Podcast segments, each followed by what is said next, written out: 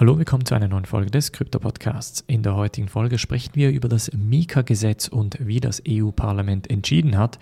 Wir sprechen über den Merge bei Ethereum, welches nun näher rückt. Wir sprechen über den Coinbase NFT-Marktplatz, wieso der PayPal-CEO bullish bezüglich Krypto ist und die Sygnum, die Schweizer Bitcoin-Bank, welche in Singapur eine Lizenz erhält.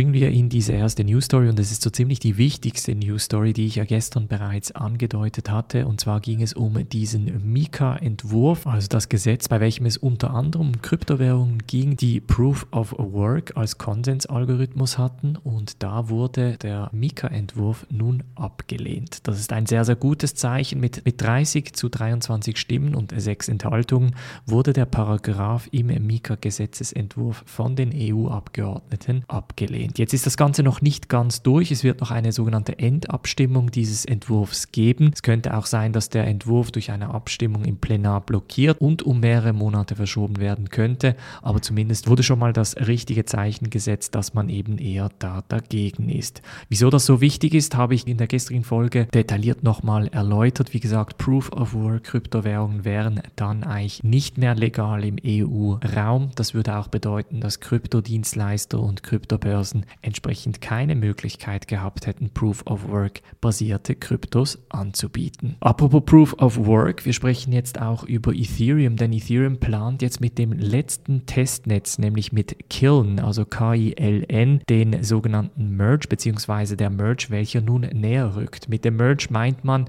dass man die Beacon Chain, also die Chain, die jetzt bereits auf Proof of Stake basiert, mit der traditionellen Chain, also der Proof of Work Chain eigentlich zusammenführt, zusammen fusioniert und dann eigentlich nur noch Ethereum auf Proof of Stake basieren wird.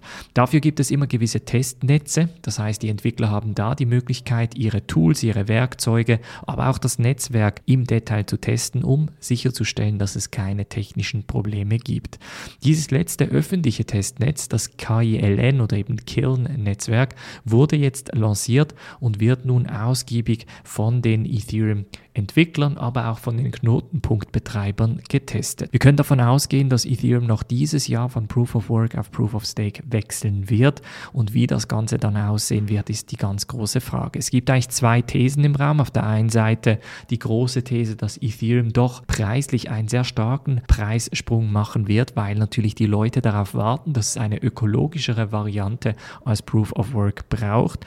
Auf der anderen Seite sagen viele Leute, dass vielleicht das Interesse von Ethereum schwinden könnte, da die Leute eben nicht mehr auf Proof of Stake setzen möchten, sondern eben wieder auf Proof of Work basierte Blockchain. Das wiederum wäre dann der Case für Ethereum Classic, bei welchem man auch munkelt, dass Ethereum Classic sehr wahrscheinlich eben nicht auf Proof of Stake wechseln wird. Dann springen wir zu Coinbase, denn die planen ja den NFT-Marktplatz zu lancieren. Momentan etwa 2,5 Millionen Menschen auf der Warteliste, welche diesen NFT-Marktplatz nun endlich testen möchten. Ein genaues Datum gibt es noch nicht, aber es warten schon viele Leute auf die möglichen Partnerschaften, aber auch auf die NFTs, die durch diesen Marktplatz ermöglicht werden. Das kann zu keiner besseren Zeit kommen, denn der größte NFT-Marktplatz stand heute, OpenSea, hat ein Handelsvolumenseinbruch erlebt im März um 70 Prozent. Zwar hat das Interesse von NFTs in den letzten Wochen doch sehr stark abgenommen, unter anderem natürlich auch wegen dem Bärenmarkt, aber auch wegen so einer bisschen einer eigenen Korrektur im NFT-Markt. Bleibt also sehr, sehr spannend, ob Coinbase NFT oder Coinbase NFT der Marktplatz quasi wieder eine gewisse Dynamik in den NFT-Markt bringen kann. Dann springen wir zu PayPal, denn der PayPal-CEO Daniel Schulman sagt, bekräftigt in seiner Rede seinen Glauben an die Macht der Blockchain-Technologie. Er sagt aber auch ganz klar, Bitcoin und Kryptowährungen nur auf Investments zu reduzieren sei falsch. Für ihn wäre es durchaus interessant, die Technologie in Zukunft für das Finanzsystem anzuschauen. Sein Fazit ist so ein bisschen CBDCs, Stablecoins und digitale Geldbörsen werden einen großen Teil der Finanzwelt in Zukunft neu gestalten. Natürlich ist PayPal ein zentralisierter Zahlungsanbieter und das wiederum bedeutet, dass sie natürlich eine gewisse Kontrolle auch über die Geldströme haben möchten. Das ist auch ein Mitgrund, wieso PayPal zum Beispiel auch beim Diem-Projekt von ehemals Facebook, heute Meta, mit am Start war, da man natürlich da als Anbieter mit dabei sein konnte. PayPal hat vor vorletztes Jahr in den USA Kryptodienstleistungen angefangen anzubieten. Man munkelt, dass noch dieses Jahr PayPal in Europa Dienstleistungen anbieten wird. Und dann zum Schluss springen wir nach Singapur, denn die Sygnum, die Schweizer Bitcoin-Bank, erhält eine Lizenz in Singapur.